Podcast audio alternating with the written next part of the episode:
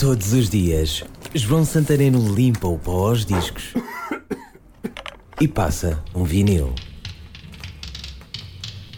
New Wave de 1982, já com um ar eletrónico e um visual. Com certeza que já reparaste que nos anos 80 um penteado absolutamente abstrôncio era coisa comum, mas o penteado deste vocalista era absolutamente peculiar. A banda Flock of Seagulls. Este penteado foi inclusive citado no filme Pulp Fiction. Não admira, é um penteado que fez moda e não é de estranhar. Antes da formação dos Flock of Seagulls, o vocalista, Mike Score, era cabeleireiro. Está desvendado um capilar mistério das bandas dos anos 80.